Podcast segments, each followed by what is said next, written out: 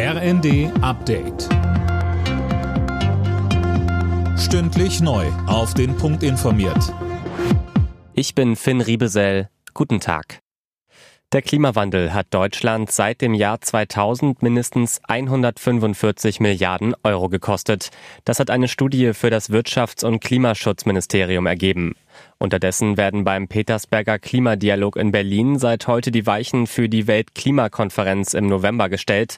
Außenministerin Baerbock sagte zum Auftakt, die Klimakrise sei inzwischen das größte Problem für alle Menschen auf der Erde. Das Gas ist knapp und könnte im Winter noch knapper werden. Vor diesem Hintergrund wird auch über eine Laufzeitverlängerung der noch drei verbliebenen Atomkraftwerke diskutiert. Sönke Röhling. Und da gibt es jetzt auch bei den Grünen zumindest ein bisschen Bewegung. Ja, auch wenn Parteichefin Ricarda Lang das so nicht kommentiert hören will, aber es soll jetzt ein Stresstest zur Stromversorgung gemacht werden. Und wenn sich da herausstellt, dass es im Winter eine Mangellage geben könnte, dann könnte man auch nochmal über ein Weiterlaufen des AKW ISA 2 sprechen, machte Lang am Abend bei Anne Will deutlich. Stand jetzt sei das zwar keine Option, aber das ist schon kein kategorisches Nein mehr. Deutschland schwitzt bei bis zu 37 Grad im Westen und Südwesten. Morgen wird es sogar noch heißer.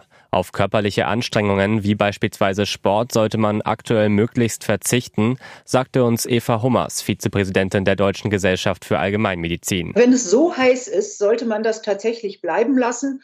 Und wenn man joggen gehen will, das auf kühlere Tageszeiten verschieben, also spät abends oder meistens noch besser auf den ganz frühen Morgen. Außerdem soll man deutlich mehr trinken als sonst. Sieben von zehn Beschäftigten sind auch im Sommerurlaub für den Chef erreichbar. Das hat eine Bitkom-Umfrage ergeben.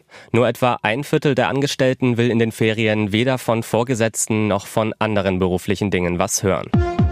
Alle Nachrichten auf rnd.de